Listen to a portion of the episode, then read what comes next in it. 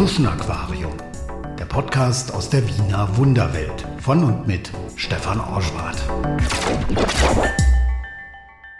Hallo und herzlich willkommen im Schuschen Aquarium, dem Wien Podcast. Heute tauchen wir ein in den ersten Bezirk und zwar direkt hinter Burgtheater und Rathaus, ganz in Nähe von Kanzleramt und Hofburg. Dort hat die grüne Parlamentsfraktion ihren Sitz, der sogenannte Club. Ich bin verabredet mit der grünen Politikerin Freika El Nagashi. Ihre Mutter ist Ungarin und eine alte Twitter-Bekannte von mir. Persönlich haben wir uns zwar noch nie kennengelernt, nur eben getwittert und da haben wir uns oft und viel über Ungarn und Viktor Orban ausgetauscht. So kam ich also auch zu ihrer Tochter und siehe da, die treffe ich jetzt früher als meine eigentliche Twitter-Freundin. Verbindung wird aufgebaut.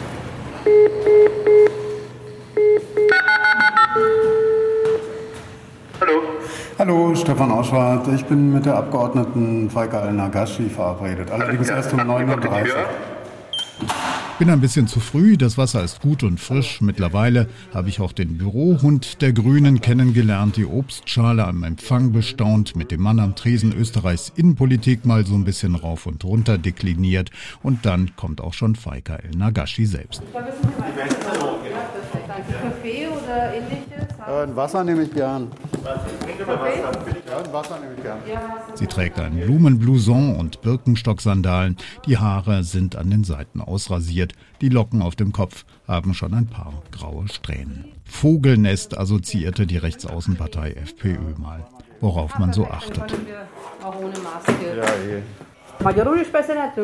Wir einigen uns auf die Verkehrssprache Deutsch, nicht Ungarisch, obwohl das wohl auch ging.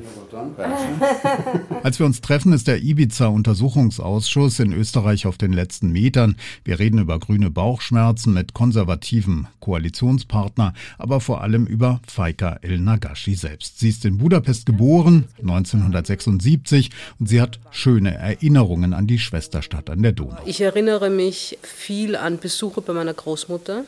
Meine Großmutter wohnte in der Nähe von Botjaniter, am Anfang, wo es raufgeht zur Fischerbastei. Sehr schön dort, sehr idyllisch. Und das sind sehr tiefe emotionale Erinnerungen. Also es war sicherlich ein Gefühl von Geborgenheit. Ich erinnere mich, dass da manchmal auch Märkte gestanden sind, die alles Mögliche verkauft haben und für Kinder natürlich immer sehr interessant und spannend. Und dann oben ein ganz ein besonderes Viertel, also sehr vielleicht äh, politisch durchwirkt, aber auch die Hotels, die dort oben sind und die den Tourismus einerseits gebracht haben, aber auch eine, damals noch eine bestimmte Art natürlich. Die Reisemöglichkeit war nicht für alle gegeben und die Abschottung Ungarns war auch noch eine ganz spezielle. Die Gegend kenne ich natürlich auch. Sie meint das Burgviertel im Stadtteil Buda, das Hotel neben der Fischerbastei. Apropos Tourismus, ihre Mutter hatte damit auch zu tun im staatlichen Tourismusbüro IBUS. Das hatte damals zu sozialistischen Zeiten ein großes Büro unten an der Pariser Passage auf der Pester Seite der Donau, am Eingang zur Touristenmeile Vazi-Uzer, da wo bis heute die alten Frauen aus den Dörfern stehen und bestickte Deckenpfeil bieten. Ich kenne das Büro ganz gut von früher. Ibus, den Schriftzug, äh, den habe ich noch gut im Gedächtnis.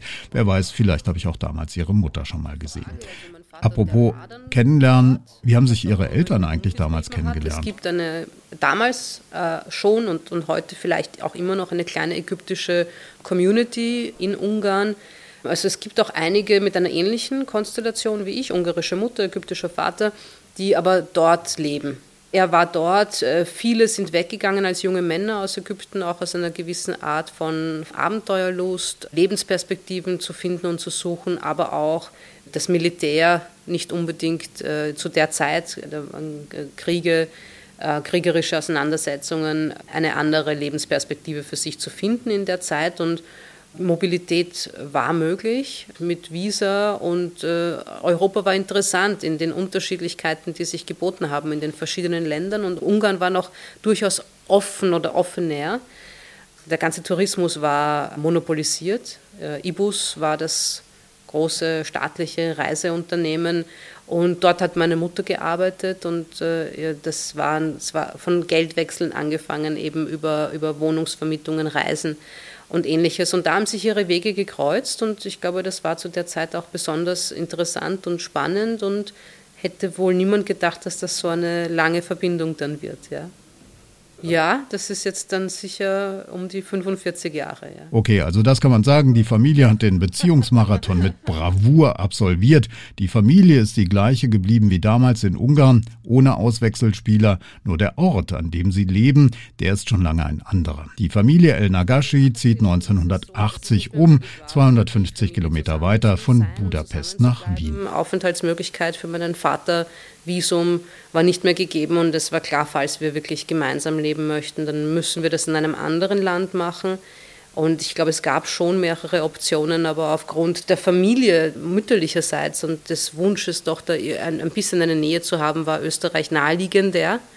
Und dann ist es Wien geworden und dann, dann waren wir in Wien plötzlich und, und da beginnen meine Erinnerungen eben an einerseits Feindseligkeiten, aber andererseits auch eher Entbehrungen oder ein gewisses Zurückgesetztsein. Das war schon von Anfang an stark spürbar, dass wir hier dazugekommen sind und dass etwas derart anders ist. Was meint sie genau mit anders sein? Ist es ihre dunklere Hautfarbe, die Herkunft aus dem Osten, das Zurechtfinden in einem neuen Land, in einer neuen Sprache? Niemand von uns hat wirklich Deutsch gesprochen, also mein Bruder und ich sowieso gar nicht, meine Mutter auch nicht, mein Vater ein wenig. Er hat früher schon in Deutschland gelebt. Aber es ist natürlich schwer, sich zu orientieren. Wir haben im Kindergarten Deutsch gelernt, mein Bruder und ich. Bis dahin war Ungarisch unsere Familiensprache. Und dadurch hat sich sehr viel verändert natürlich.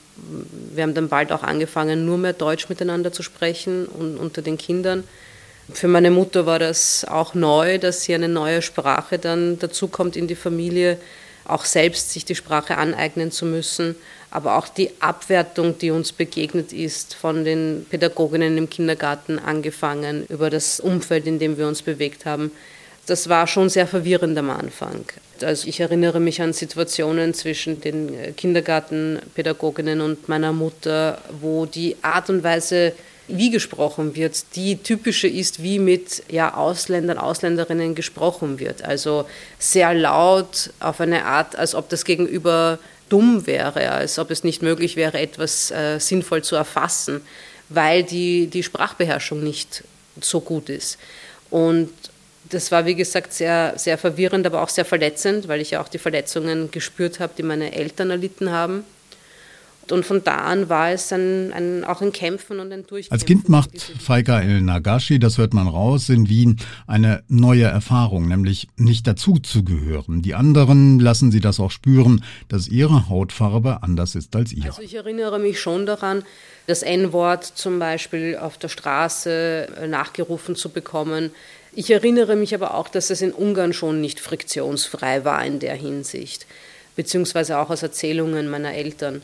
Und gleichzeitig muss ich sagen, dass ich in Wien in einem Bezirk aufgewachsen bin, in Simmering, der sehr durchmischt ist und damals auch schon war in der Hinsicht. Also ich habe jetzt in der Schule, zumindest in der Volksschule, eine Schulklasse gehabt, wo mehrere von uns aus verschiedenen Orten kamen und es jetzt damit nicht so aus der Norm gefallen ist. Die anderen trennen in wir und ihr. Sie findet ein neues Wir da, wo alle fremd sind. Da entsteht ja eine neue Vertrautheit, Heimatgefühl wenn man sich mit Ähnlichen verbindet. Faika El Nagashi merkt, dass Sprache nicht nur trennen, sondern auch verbinden kann. Ich weiß, dass Simmering für mich sehr schnell zu einer neuen Heimat geworden ist, weil wir uns dort sehr wohl gefühlt haben. Es hat dort sehr gut gepasst und ich glaube, dass die Vielfalt, die in dem Bezirk schon da war, viel dazu beigetragen hat. Ich weiß, meine beste Freundin damals kam aus der Türkei zum Beispiel. Wir hatten Schulkolleginnen und Kollegen aus Indien und das war wirklich eine Unterstützung auch. Und ich weiß, dass eine meiner Strategien definitiv war, mich in die Sprache hinein zu begeben. Und die Sprache ist zu einem meiner Werkzeuge geworden, sicherlich aus dieser tiefen Erfahrung von damals. Es trifft sich auch einfach mit meinen Interessen und Begabungen und Talenten, glaube ich. Und ich bin sehr froh darüber, dass ich sehr früh Zugang zu mehreren Sprachen hatte. Und ich glaube, dass es sehr hilfreich ist. Ungarisch ist jetzt natürlich nicht meine beste Sprache, aber meine erste Sprache. Und ich glaube, dass das wirklich geholfen hat. Wir haben Englisch in der Familie gehabt, auch als Sprache. Und es ist eine große Freude, ein großes Interesse daran, über Sprache und über ja, Wörter zu gestalten und auch darüber Eingang zu bekommen in andere Welten. Ja, ich habe Latein in der Schule gehabt, mit großer Freude, gar nicht leidvoll und sehe, dass es möglich ist, dann daraus diese Verbindungen auch zu schaffen ins Spanische hinein, ins Französische hinein. Italienisch liegt mir weniger, aber damit eine Kommunikationsebene mit anderen Menschen zu bekommen und in ihre Welten auch eintreten zu können. Und das interessiert mich sehr, auch die Begegnungen mit anderen. Und sie hat gemerkt, es gibt ja ganz viele andere, denen es genauso geht wie ihr. Den Schmerz, wenn Wörter zur Burgfeste werden, den nimmt sie mit als Erfahrung und sie transformiert diese Erfahrung. Sie macht aus dem Schmerz ein Tor zur Welt. Und das ist für sie auch die Politik ausgerechnet. Also ich mache eben politische Arbeit, seit ich 19 bin ungefähr. Da sind so viele Momente meiner Auseinandersetzungen über meine eigene Herkunft und meine eigene Identität zusammengekommen. Und ich habe die Möglichkeit gehabt, das zu übersetzen in politische Arbeit. Und das war stark aktivistisch, das war stark im Jugendbereich, das war das Youth Forum vom Council of Europe. Das Youth Forum selber hat zwei Häuser, eines in Straßburg und eines tatsächlich in Budapest. Das sind große Häuser, die als Trainingszentren und Konferenzzentren von jungen Menschen genutzt werden können. Und Ausgerechnet die Politik, wo es ja die Steigerungsformel Feind, Tod, Feind, Partei, Freund gibt, wird für die junge Wienerin zur heilenden Salbe sozusagen. Sie findet dort Gemeinschaft, lässt sie durchblicken, eine Wertegemeinschaft. Sie sucht und findet dort auch Gemeinsamkeiten und eben nicht das Trennende, sagt sie dort Menschen kennenzulernen mit einer Identität, die ähnlich ist wie meine. Also zum Beispiel Vater aus China, Mutter Irin, lebt in Cork. Eine junge Frau definiert sich selbst als eine schwarze Feministin. Warum definiert sie sich als schwarz? Was ist eine politische Definition von Schwarzsein? Eine Frau kennenzulernen, Eltern aus dem Iran lebt in Schweden junge Menschen kennenzulernen, die im Baskenland politisch aktiv sind. Jemanden, die mir die Geschichte Irlands politisch erklärt. Und alle sind in meinem Alter und einem fremden Menschen zu begegnen und innerhalb von einer Woche sehr viel Gemeinsames zu finden, obwohl zuerst nur die Unterschiede da sind und sichtbar sind. Die drei M, Migration, Minderheiten, Menschenrechte, das sind also ihre Themen. Das kennt sie aus ihrem eigenen Leben. Den vermeintlichen Makel hat sie in eine innere Ressource verwandelt. Sie findet die Wärme einer Gruppe Gleichgesinnter als Bollwerk gegen den Hass da draußen. Politik wird zu ihrem Beruf, auch zu ihrer Berufung. Und ich habe mit ungarischen Sexarbeiterinnen gearbeitet und auch mit nigerianischen Sexarbeiterinnen. Und ich habe das sehr lange gemacht. Das heißt, die politische Arbeit war etwas, das zu meinem Handwerk geworden ist. Und erst Jahre später, ich war dann auch in der Entwicklungszusammenarbeit, ich war in Brüssel eine Zeit lang beruflich bei einem Dachverband im LGBTIQ-Bereich habe dann auch gesehen, wie ist die Situation in Russland zum Beispiel, wie hat sie sich dort entwickelt für die LGBTIQ-Organisationen. Gibt es viele Parallelen zu dem, was wir jetzt in Ungarn sehen. Und dann war ich wieder in Wien und es war dann bei einer Partei eine Stelle ausgeschrieben als Karenzvertretung und ich hatte Vorbehalte, zu einer Partei zu gehen und habe mir gedacht, ich werde mir das ansehen und dann kann ich meine Kritik ja auch von innen heraus besser formulieren. So bin ich zu den Grünen gekommen. Partei von innen verändern, so ähnlich würde wahrscheinlich auch ein Katholik argumentieren, der seiner Kirche nicht den Rücken kehrt, trotz Missbrauchsskandalen. Die Sadomaso-Beziehung der Grünen in der Koalition mit dem konservativen Kurz, die lacht sie weg, verkauft die Grünen als Bollwerk gegen eine Neuauflage der Koalition der Konservativen mit der Rechtsaußenpartei FPÖ? Zweifelsfrei schwierig. Und ich glaube, wir müssen uns auch noch einmal vergegenwärtigen, wie die Situation damals war, 2019, als wir in Koalitionsverhandlungen getreten sind. Also ich glaube wirklich, dass es ganz, ganz, ganz breit getragen war, der dringende Wunsch und das Bedürfnis, diese schwarz-blaue Regierung nicht wieder fortzuführen und nicht zuzulassen, dass sie fortgeführt wird. Also die Grünen in Österreich machen eine neue Erfahrung jetzt. Friendly Fire, Beschuss auch aus den eigenen Reihen. Nicht alle mögen das Krötenschlucken. Es hat prominente Parteiaustritte gegeben. Und dann gibt's da noch die üblichen Hater, die Hasser. Das kennt Faika El Nagashi, die offen lesbisch lebt und sich für Migranten und Minderheiten engagiert und das schon lange. Über ihr eigenes Coming-out erzählt sie. Ich habe mein Coming-out gehabt in einer Zeit, da gab es das Internet nicht. Oder das Internet gab es vielleicht irgendwo, aber es war nicht zugänglich für Einzelpersonen. Und ich erinnere mich an Situationen, wo ich das Telefonbuch durchgeschaut habe und gar nicht genau gewusst habe, wonach ich suche. Homosexuell, lesbisch, ähm, Rat auf Draht, wo, wo kann ich mir Informationen holen, wen kann ich anrufen, mit wem kann ich sprechen, was ist ja eigentlich überhaupt los und die Schwierigkeit, auch Worte zu finden dafür. Was ist das jetzt? Welche Begriffe gibt es? In welche Kategorie kann ich das geben, um von dort auch mich wieder weiterzuhandeln, um zu verstehen, wo ich mich hin tue überhaupt? Und das war bei mir im Teenageralter oder ein bisschen älter, ich weiß so ungefähr mit 16, 17 war das bei mir sehr stark Thema. Wir haben damals nicht mehr in Wien gewohnt, sondern sind aufs Land gezogen, waren in einem kleinen Dorf, 2000 Menschen ungefähr, kein Internet. Die Schwierigkeit auch natürlich in meiner Schule, wie soll ich darüber sprechen, mit wem, mit welchem Lehrer, welcher Lehrerin, mit welchen Mitschülerinnen.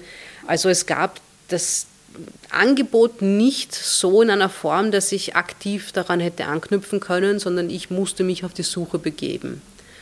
Und ja, alles, was es übers Fernsehen zum Beispiel reingespült hat, war eine Möglichkeit. Wie gesagt, sogar Telefonbuch, telefonische Beratungsnummern und dann vielleicht ein bisschen etwas lesen hier und dort und dann langsam nach Wien kommen zu können. Das war dann schon mit 18 und hier auf der Uni über Gruppen, LGBTIQ-Gruppen, die Diskussionsabende, Filmabende, Filmfrühstücke, Feste angeboten haben, Austauschräume, hier überhaupt einmal andere kennenzulernen und mit ihnen reden zu können, um mal feststellen zu können, was ist hier los, wie spreche ich darüber, mit welchen Wörtern und wie definiere ich mich und kann ich dann mit dieser Unterstützung und Festigung auch dann mein Coming Out haben. Sofort liegt mir da eine Frage auf der Zunge. Arabische Welt, Homosexualität. Wie passt das? Wie reagiert die Familie darauf? Auch in Ungarn dreht ja Viktor Orban das Rad zurück, werden Homosexuelle offen angefeindet mit dem Segen der Politik. Freika El Nagashi sagt, sie hatte zu Hause Glück. Und bei mir war das dann sehr früh schon zu meiner Mutter und auch zu dem ungarischen Teil meiner Familie und viel später oder in Teilen auch immer noch nicht ganz zu Teilen meiner ägyptischen Familie. Da ist auch eine sehr große Distanz gegeben. Das ist jetzt auch nicht etwas, das man dann per Brief verschickt, wenn man sich nicht so oft sieht. Ja, ich erinnere mich schon früh an Regenbogenparaden, auf die meine Mutter mich begleitet hat. Und das war dann auch sehr schön. Ich war auch mit meiner Mutter gemeinsam auf Regenbogenparaden in Ungarn in Budapest. Und ich denke, dass das sehr wichtig ist, natürlich diesen Rückhalt der Familie zu haben. Wien selbst gibt sich in der Beziehung tolerant, aber ich kann mich erinnern, wie aus einem Café am Ring mal ein knutschendes lesbisches Pärchen rausgeflogen ist. Es gab damals Demos gegen und Solidaritätsbekundungen für die Kaffeehausbesitzerin. Auf einer Demo war ich damals auch mit dem Mikrofon und habe dann berichtet, unterm Strich, wie tolerant ist Wien gegenüber der Regenbogenszene? Was sagt die Grüne? Ja, also äh, es ist sicher äh, durchwachsen. Also grundsätzlich, äh, wenn wir durch die Stadt gehen, dann sehen wir äh, Zebrastreifen, die in Regenbogenfarben eingefärbt sind. Und das, äh, da gibt es nicht nur einen, sondern mittlerweile in mehreren Bezirken. Es gibt Lokale, äh, die haben die Regenbogenfahne im Schaufenster stehen. Ähm, es gibt Regenbogenfahnen, die hängen von Amtsgebäuden, von Schulen. Ich sehe auch ähm, bei den Wiener Linien zum Beispiel, bei der U-Bahn gibt es Einspielungen, ähm, wo steht hier, dass hier ist kein Platz für Diskriminierung, die, die, die Straßenbahnen sind beflaggt mit Regenbogenfahnen. Also ich glaube, das vermittelt schon sehr stark, der Rahmen allgemein, auch politisch unterstützt dieser Stadt, ist einer, der dich willkommen heißt. Jetzt auch, sagen wir ja, als Regenbogen-Szene, Community Selbstverständlich gibt es trotzdem im Alltag, in der Lebensrealität die Anfeindungen auf der Straße für Paare, für, für Männerpaare, für Frauenpaare, die Händchen haltend durch die Stadt gehen, auch die alleine durch die Stadt gehen. Und auch im beruflichen Kontext ist es natürlich nicht so, dass alle in allen Jobs geoutet leben können. Seit 2020 lebt sie auch selbst einen Regenbogen Wir als Familie. In der Wiener Bürokratie Kein Problem, meint die Politikerin. Ich bin verpartnert. Ich habe das Glück, dass ich mir dann natürlich auch über die Jahre ein, ein Umfeld gesucht habe und ein Betätigungsfeld, das hier eine große Akzeptanz und Offenheit hat dem gegenüber, beziehungsweise auch selber. Wir haben viele Frauenpaare, auch mit Kindern in unserem Umfeld, was auch sehr schön ist natürlich, weil das auch unserem Sohn vermittelt, dass wir jetzt nicht unbedingt eine Ausnahme sind, sondern dass es auch in unserem Umfeld so etwas wie Normalität geben kann, dass er auch andere Kinder kennt aus sogenannten Regenbogenfamilien. Also damit äh, habe ich sehr viel Glück. Wir, wir, wohnen auch in Wien. Wien versteht sich selbst als Regenbogenhauptstadt. Also da gibt es schon seit den vorhergehenden politischen Regierungen in Wien, das war ja lange, jetzt über zehn Jahre rot-grün. Jetzt äh, ist es äh, rot mit pink mit den also SPÖ und NEOS gemeinsam. Aber bei all diesen Parteien war wichtig zu sagen, Wien mm, ja, schätzt und schützt auch hier die LGBTIQ-Communities. Und das hat mir auch eine große Sicherheit mitgegeben, als wir zu den Ämtern mussten. Wir hatten ja einige Amtswege zu erledigen, Behörden. Das ist etwas doch sehr österreichisch geregelt und nicht immer so ganz niederschwellig und zugänglich, aber ich wusste, dass es hier in der Hinsicht keine blöden Kommentare, Bemerkungen, Hürden oder ähnliches geben wird. Es war jetzt nicht alles ganz easy, aber ich habe eine Sicherheit gehabt, dass ich hier Offenheit und Akzeptanz vorfinden werde. Und ich weiß, dass das besonders ist für Wien. die Leute in den Amtsstuben sind da also offenbar weiter als die Leute draußen, könnte man meinen. Als ein Artikel über die Regenbogenfamilie El Nagashi erschien, da gab es Schmähungen, die die Grüne dann auf Twitter auch öffentlich gemacht hat. Ist sie deswegen in die Politik gegangen, um nicht ausgeliefert zu sein, um Dinge verändern zu können? Das ist sicher ein begleitendes Gefühl seit Anfang an äh, meiner politischen Arbeit, die Veränderung. Und die Veränderung und auch das Wahrnehmen von Ungerechtigkeit. Aber auch zu sehen, dass es viel komplexer ist, viel differenzierter, als es zunächst vielleicht scheinen mag. Und ich sehe das ja auch aus meiner eigenen Biografie, dass wir einander ja auch in dieser Komplexität begegnen und begegnen können sollten. Das kurzum also Vielfalt anerkennen. Das war meine Begegnung mit der grünen Politikerin Faika El Nagashi. Wenn es euch gefallen hat, Daumen hoch, kommentieren auf der Tschuschen Aquarium Seite, weitersagen oder für ein Bier im Monat Gegenwert eine Mitgliedschaft bei Steady abschließen. Wie es geht, das steht auf der Seite, da gibt es so einen Button Steady. Oder ihr könnt Sternchen vergeben überall da, wo es Podcasts gibt und natürlich abonnieren nicht vergessen. Beim nächsten Tauchgang geht es in den Backstage-Bereich des Wurstelpraters. Das ist ja eines der Wahrzeichen von Wien.